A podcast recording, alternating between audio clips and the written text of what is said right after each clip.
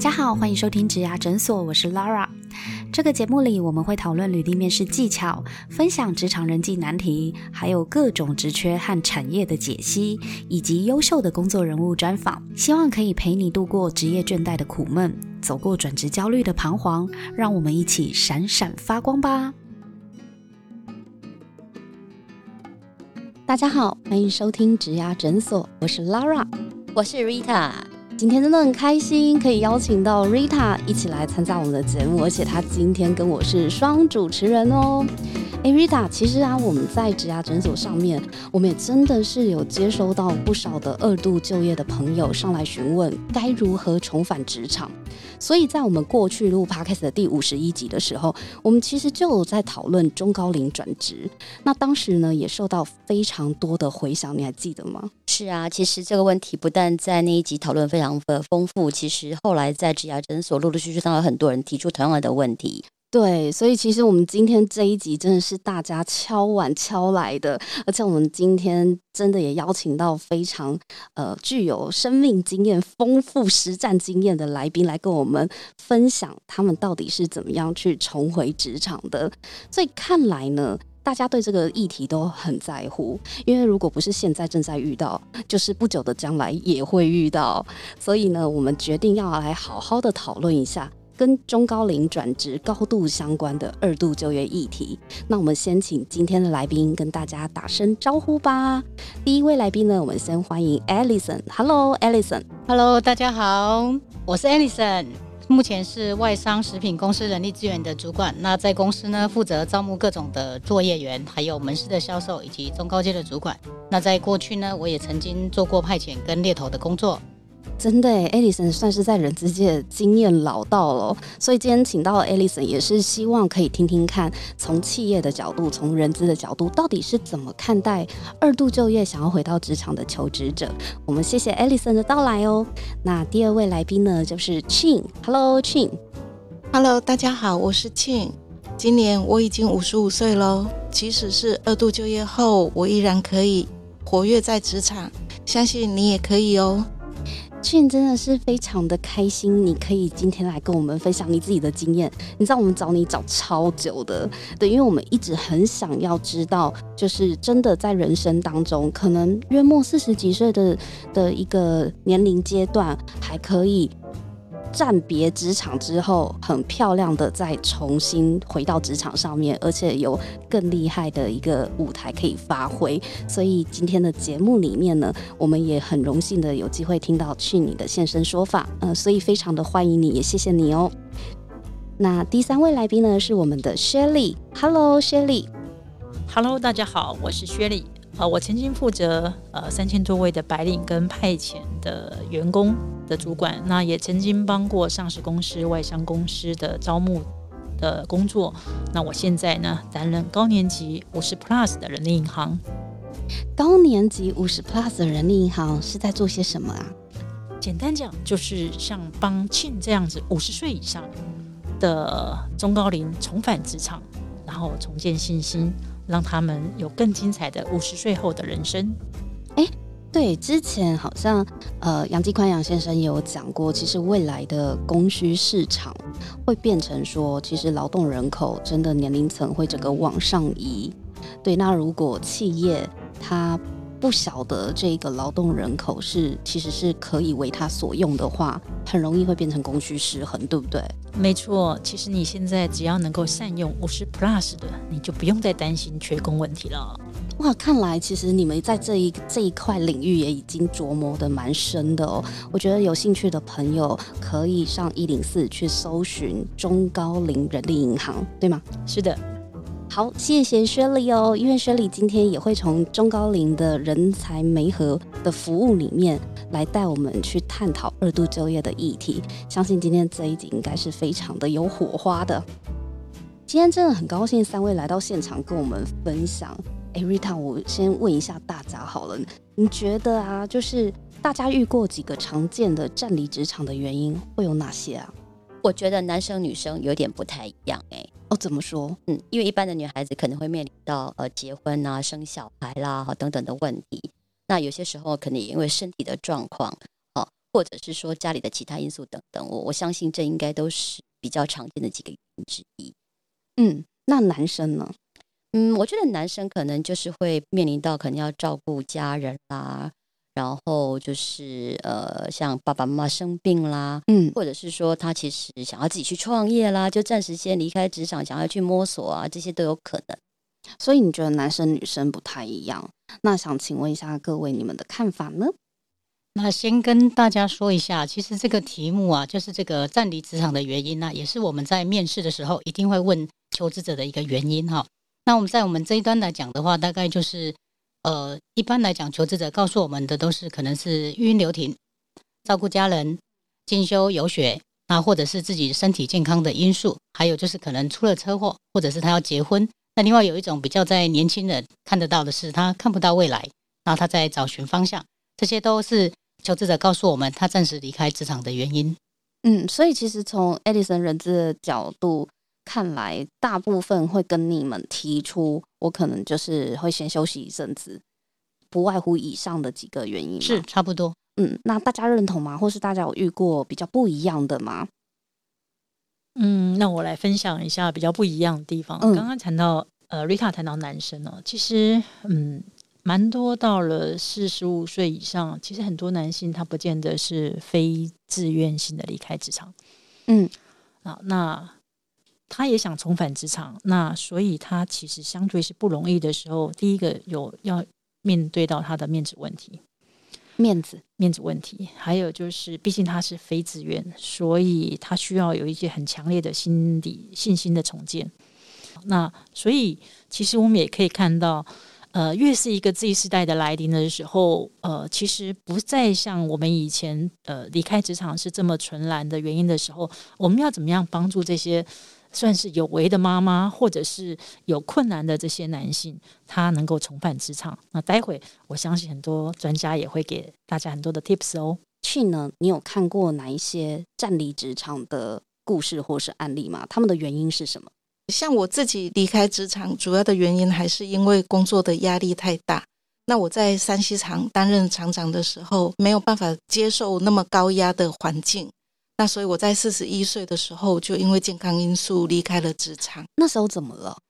呃，那时候我们的公司接了比较大的标案的单子，那出货有出货的压力，那人员也有人员安排的压力，那再加上说，当时我的小孩也还小，家里的压力也大，所以我在大概三在这个工作三年左右，我我觉得自己没有办法再往下走下去。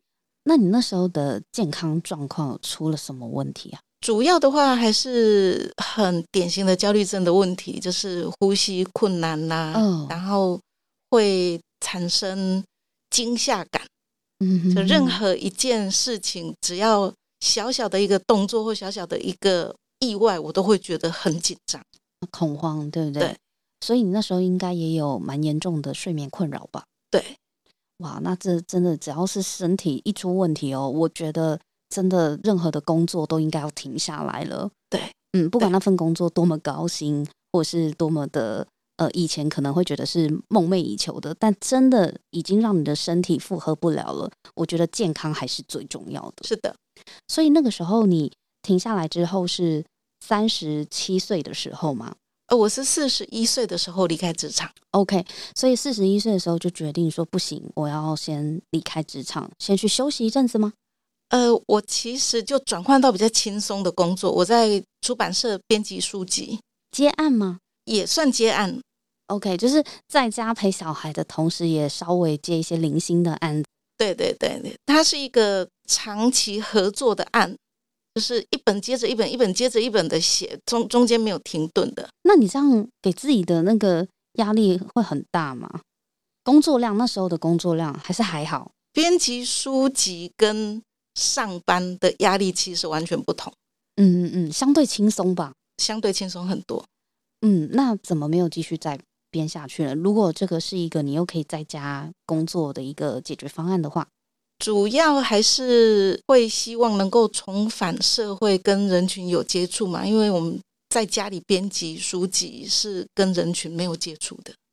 嗯，这倒是，嗯，我们我们自己，Rita，我们自己在家工作，是不是这几个月就已经，我们也闷的有一点要忧郁症了？哎，我觉得会哎，因为我觉真得的很我想同事。嗯，不过我觉得更好奇的是，刚刚才庆他是从一个厂长的身份离开哦。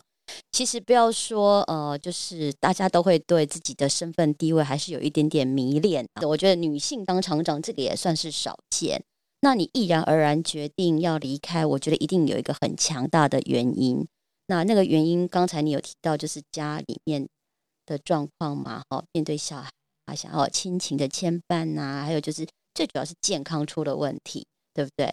但我觉得毅然而然决定要从一个厂长的位置退下来，其实真的也是蛮大的一个决定，就是了。在当时是但因为他已经有蛮严重的恐慌，就是焦虑症了，对，所以也是不容易的一个选择。但还好，你后续呢，就是有找到一个暂时的解决方法，就是去出版社做编辑，因为很寂寞嘛，就是在家里自己接案，其实那个生活是真的很封闭。我相信台湾的朋友今年应该都已经有感受到在家工作的自由，嘿，没错，但是跟孤单。我想请教一下各位啊，就是在你们身边，或是像去你自己的经验，你们离开职场之后，想要重返职场，除除了刚刚去年有讲到说是希望可以跟朋友就是再一次的连接之外，你们还有听过哪些原因是他们想要重新回到职场的呢？以我们在科学园区上班的这个族群来说，我们大部分还是希望说，我们所学的技术或者是所学的知识，可以有一个好的应用的地方。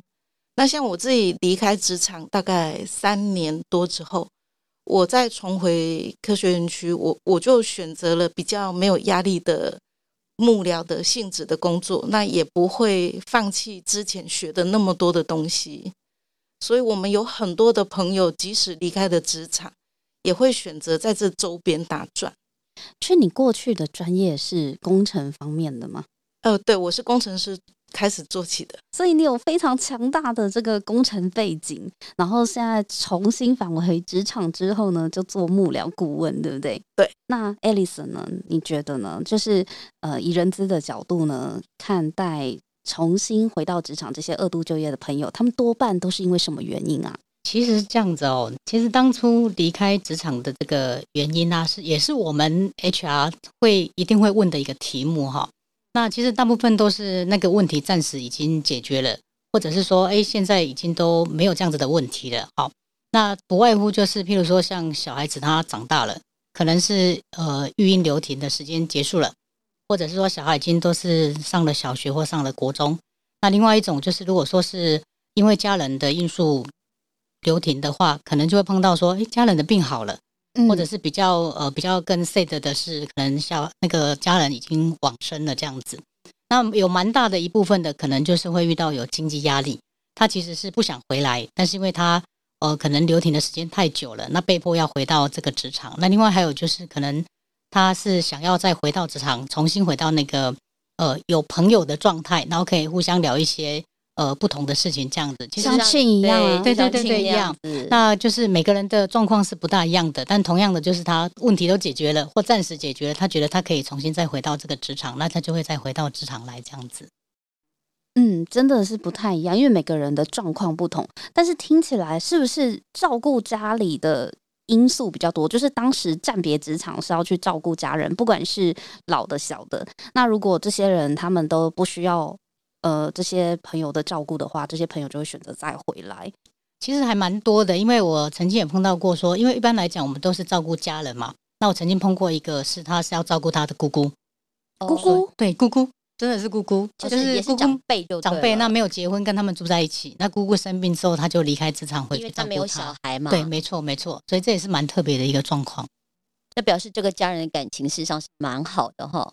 嗯，呃，我我们在园区的话，我们很常遇到暂离职场是因为裁员，因为有一段时间我们的那个高高劳工的行业挪到其他的国家，所以有很多的劳工在那段时间被资遣。那资遣之后暂别职场之后，其实要再回去也是有一定的难度。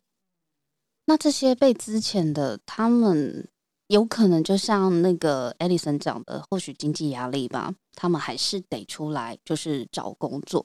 我想请教一下薛丽啊，就是如果以人才每一盒的服务来看的话，你看到的也是这样吗？嗯，我们谈几个男生比较特别的，因为其实我之前遇到还蛮多的是，呃，年轻人考公务人员考了十年都没考上，然后我就问他说：“那你为什么要找工作？”因为我爸说考再考不上就不要再去考了，就赶快去工作了。不过这个我也想 Q 一下那个 Edison，HR 的主管，如果你收到这样的时候，你会给这个年轻人一个机会吗？其实 HR 都非常愿意给年轻人机会，但是重三十哦，对，但是重点是没有工作经验呢。没有关系啊，因为 HR 就是他想要工作，我们会按照他可能他所学的，或者是譬如说他现在在考公务人员，他考的是哪一种？也许行政类的，那嗯 maybe 他的行政是 OK 的，文书是 OK 的，那我们就会推荐给我们的主管。但是用人的关键还是在主管。嗯，哦，嗯要放掌声给这种对 HR。很佛系。不过我觉我觉得刚才 Alice 的观念很好，就是说，其实 HR 它不是一个阻断一个机会的人，是他提供了一个很好的桥梁。当然，最后还是要看用人主管的意愿啦。哦，因为毕竟用人主管还是有他自己的考虑，但毕竟我觉得 HR 提供一个这么好的一个机会，这真的很值得掌声哎。对，而且另外一个角度来看，他可以为了做一件事情做了十年，那代表其实他的坚持是有一定的程度。那这个我就会跟我们的这个用人单位主管特别强调一下，说，你看他考了十年，他都没有放弃。那也许他只是方法不对、技巧不对而已，所以我们愿意给他机会，然后把他推荐给我们的主管。所以用了这样的员工，他的留任率一定十年以对，上。也许他可能嗯因为他没有工作经验嘛，嗯那可能他就会觉得说，哎，有人愿意给我工作机会，他可能会愿意的更珍惜更珍惜、更努力去作业。嗯对，嗯哼，所以其实还是要看他可以用在什么地方，是的，对不对？没错。一定有他擅长之处。对，每个人都有他擅长的地方，他的天赋啊。嗯嗯嗯，那刚刚有提到，就是男性跟女性啊，想要重回职场的原因会不会不一样？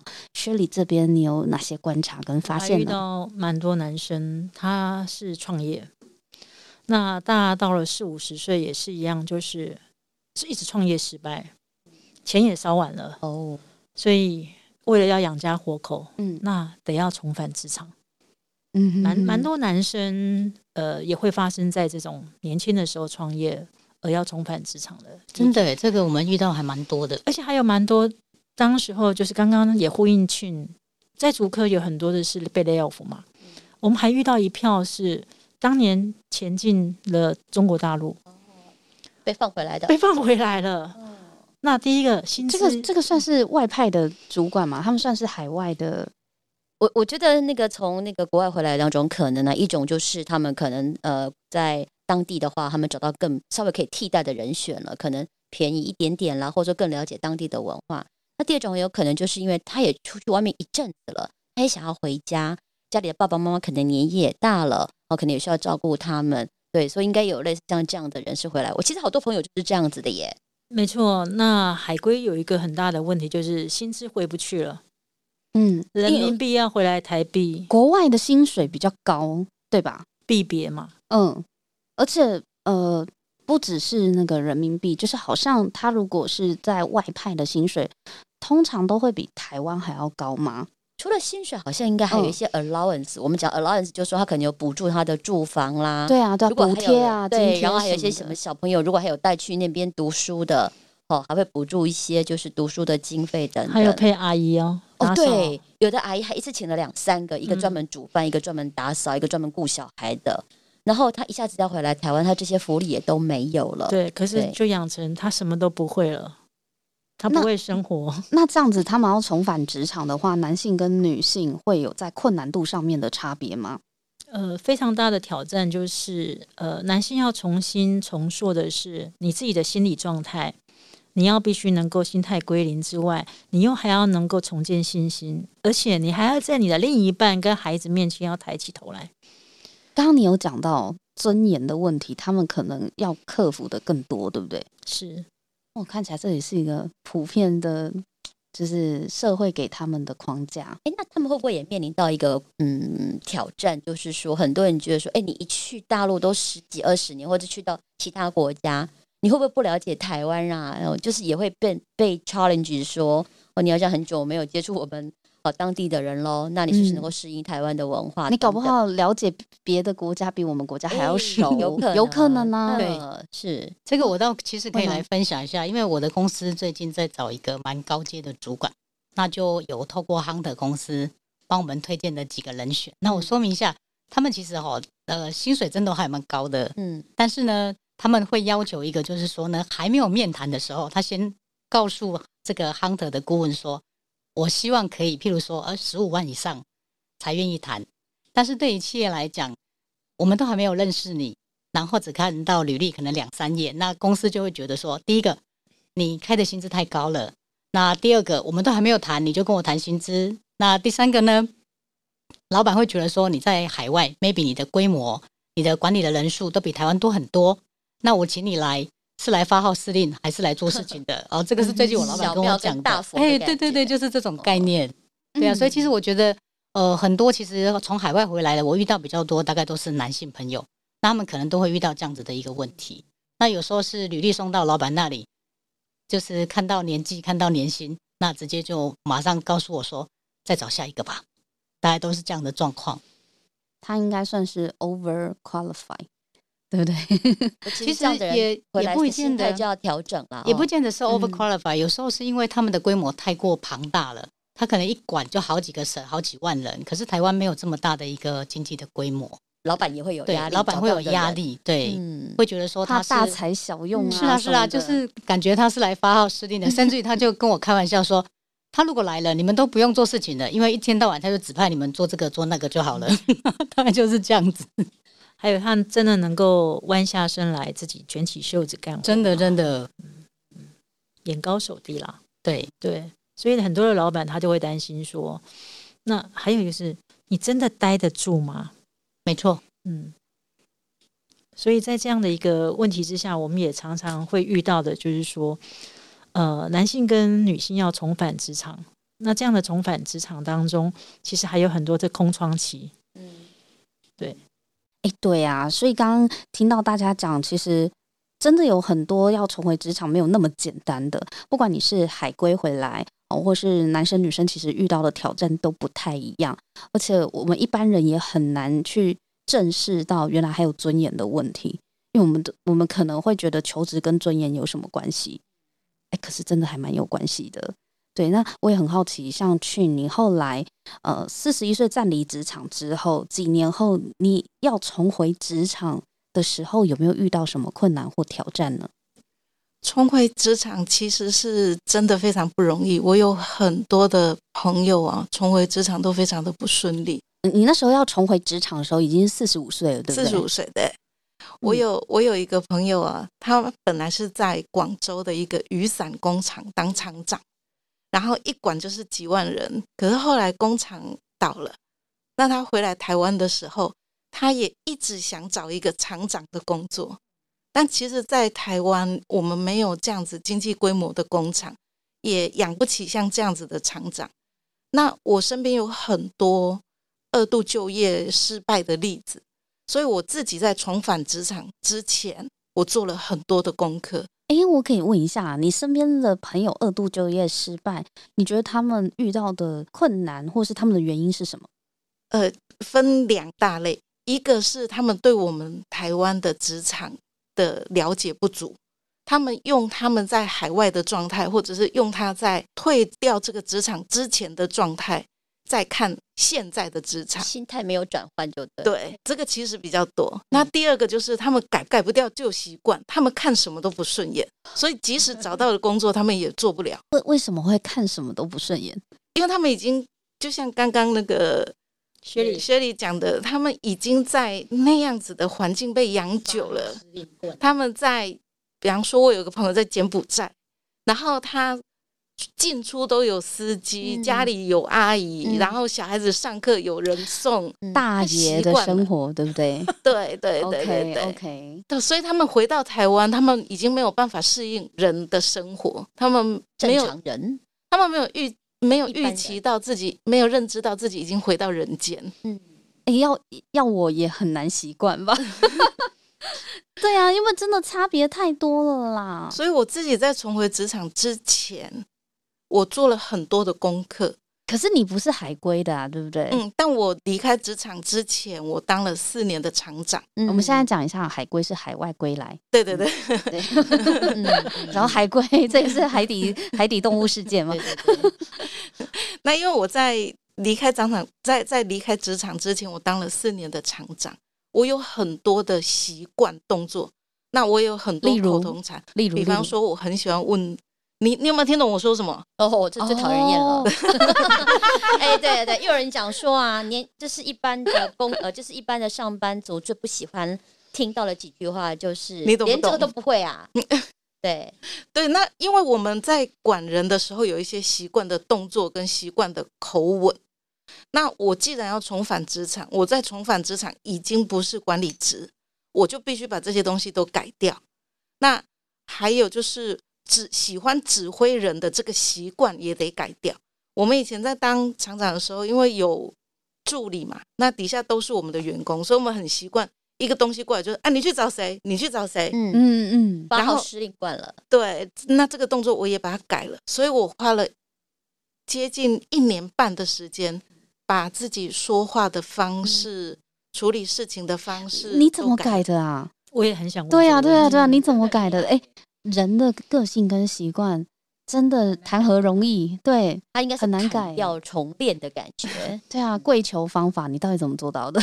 呃，我我自己的方法是这样：第一，我把我的小孩当成我的朋友，嗯，所以以前我都命令我的小孩该去睡觉了哎，。对啊，对你刚刚讲的那一句，你到底有没有听懂我说话？我每天都在问我小孩，我不是主管，可是你要我讲几遍？对你有没有在听？妈妈刚刚说什么？再说一次。所以我们先学习把所有的家人都当上司或当朋友。哇，所以我以前我回家的时候，我老公煮饭，嗯然后他就会问我说：“你今天要吃什么？”嗯，我就会说：“我今天要吃鱼。嗯，那现在他如果问我说：“你今天要吃什么？”我就会说：“没关系，你煮什么我吃什么。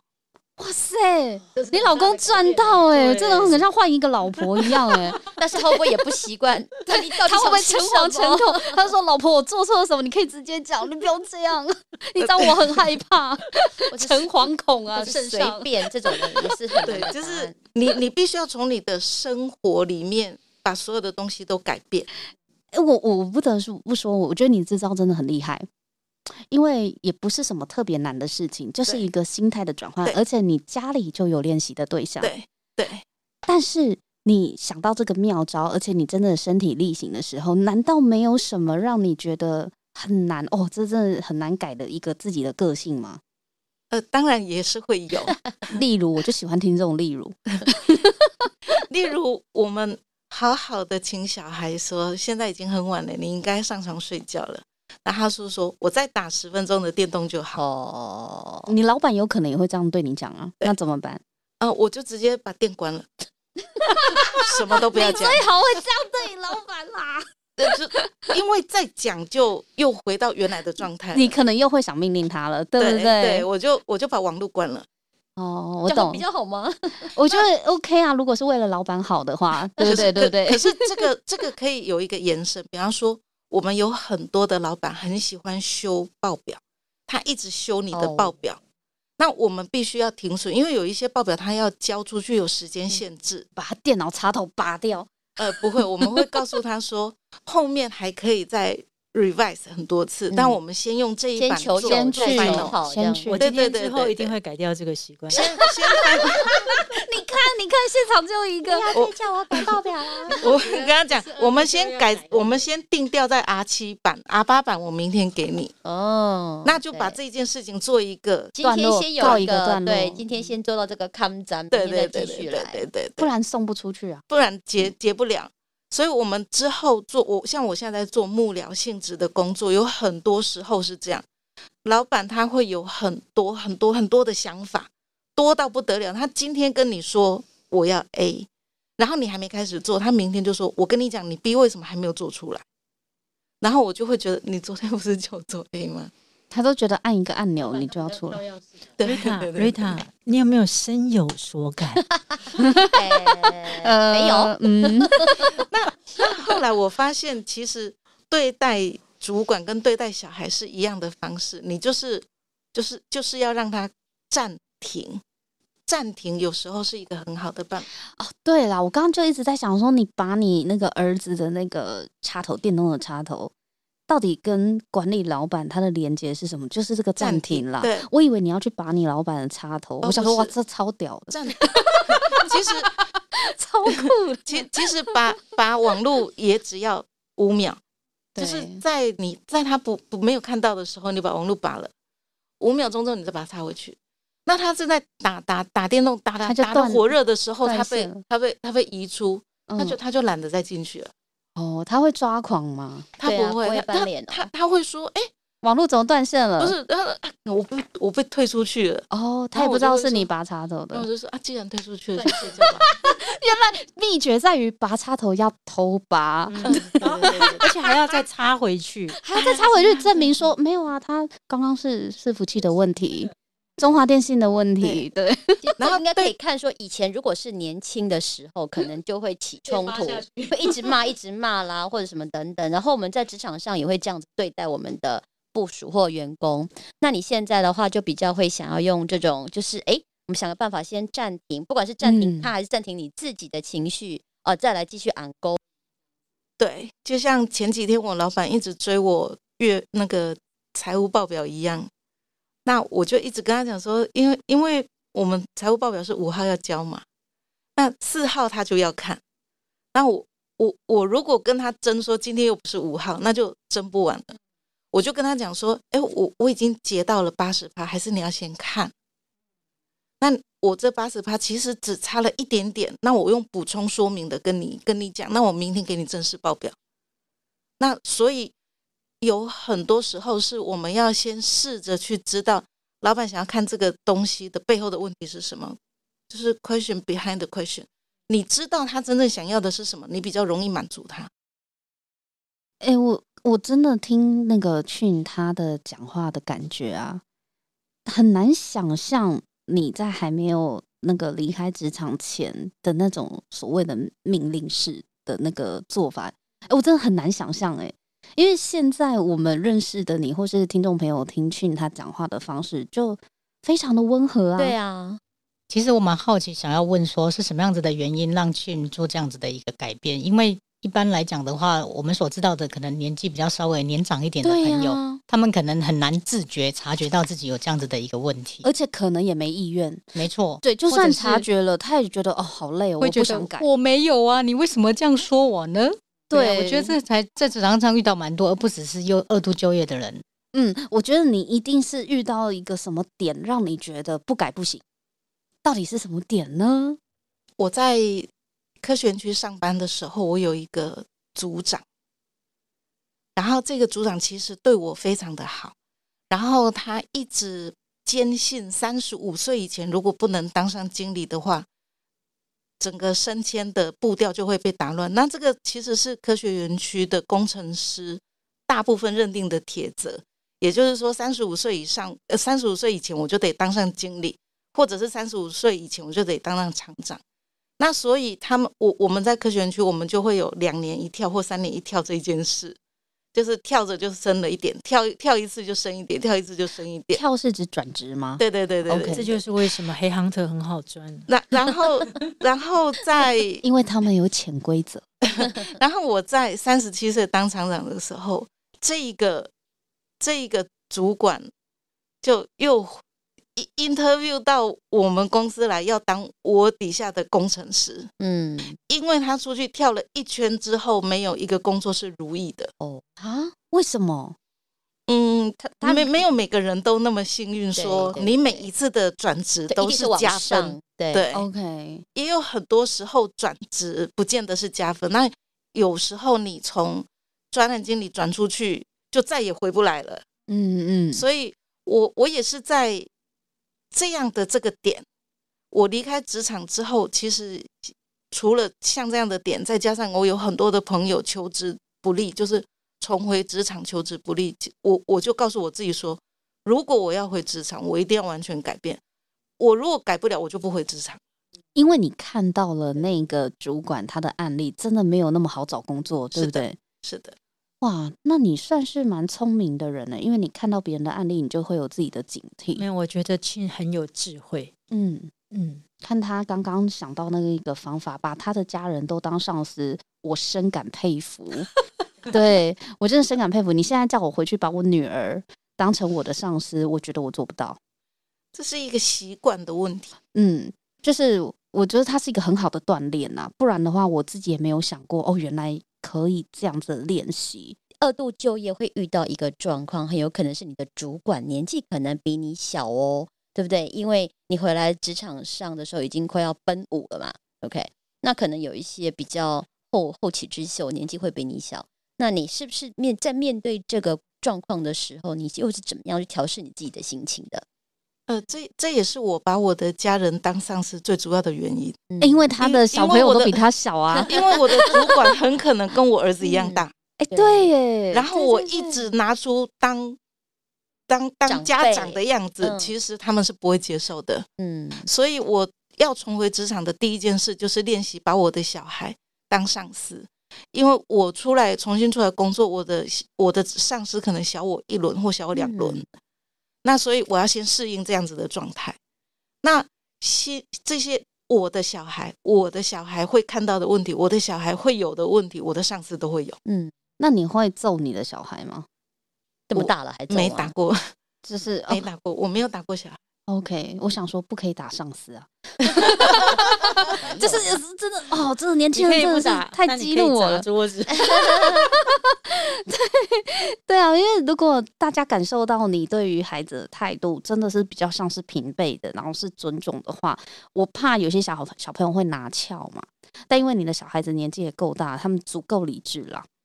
其实，其实我觉得这是一个斗志的过程，就向上管理其实是一个斗志的过程，因为我们嗯。不能真的对他怎么样用啊？暴力来嗯。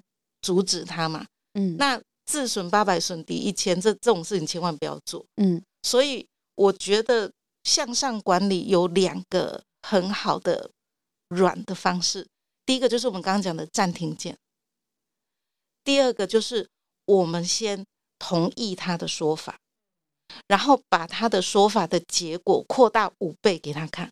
五倍对，比方什么意说？思？嗯比方说，我我常常遇到我的老板跟我讲说，我觉得我们这个行销的方案，或者是我们这个市场应该要这样这样这样这样这样去扩，然后我就会跟他说，好啊，我们照这样子去扩，然后我们的营业额可能会得到五倍的增长，可是我们的人力也会有五倍的成长，我们的我们的支出也会有五倍，嗯然后我们所有的东西都五倍，所以你的 profit，你的就是就是你最后得到的利润还是停在那个地方。嗯所以这以这样子的推论的话，我们可以得到的不不能说老板这个这个方法没有效，以这个方法我们推论下去，我们只得到了经济规模。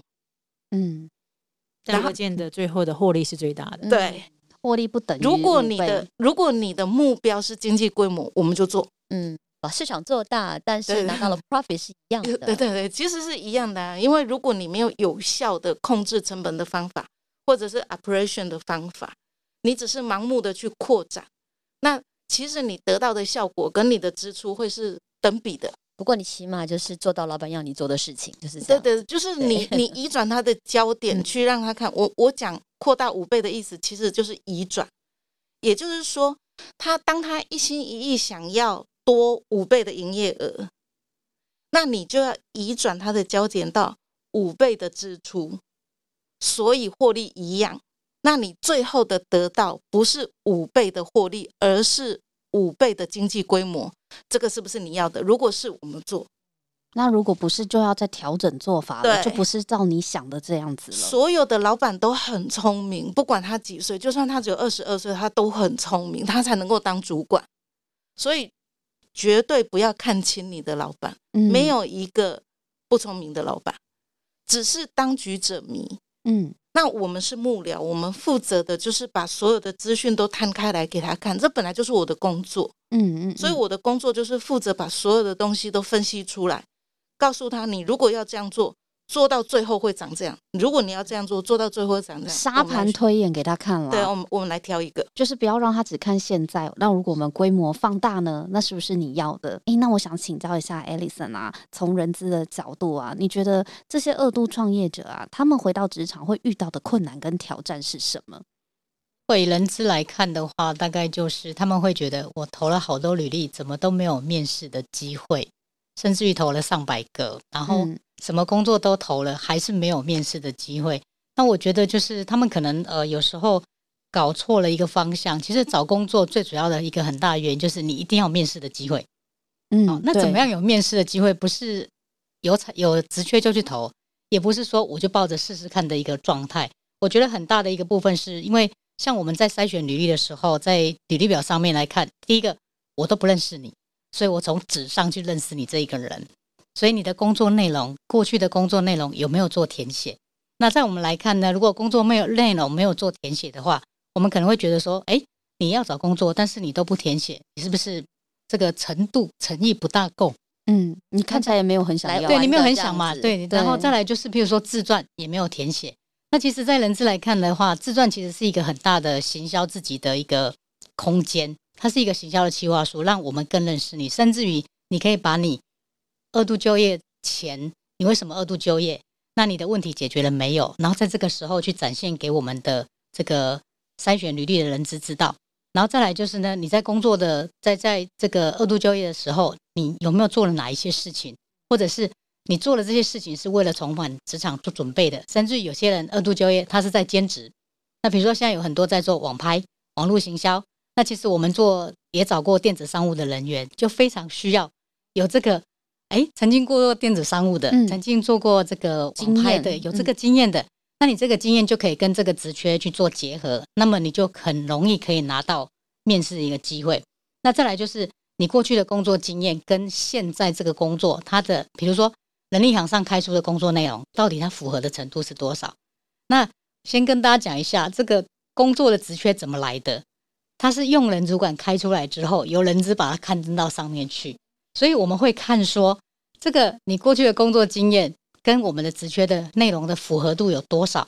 那其实呢，我们不会不符合百分之百才邀请你去面试，一定是譬如说，哎，看一下符合三成，因为有些是必要的，有些是非必要的。那可能符合三成，我们就会邀约你过来面试，或者是你在面试的这个过程里面，可能有提到一些你曾经做过哪一些，那你做了一些说明之后，那我们可能你的这个被录取的几率就会提高。对，所以其实我觉得说，就是可能要掌握这些要点，那你被邀约面试的机会提高，然后可能被录取的几率也是相对的会提高。对，让我想到说啊，呃，曾经我们那个呃，就是猎才进副总就有提过一个观念，就说你看到一个工作，他可能列出了十个条件，那一般人都会问说，哇，这十个我都没有符合，我就不敢投。他说不用，你只要符合到一半。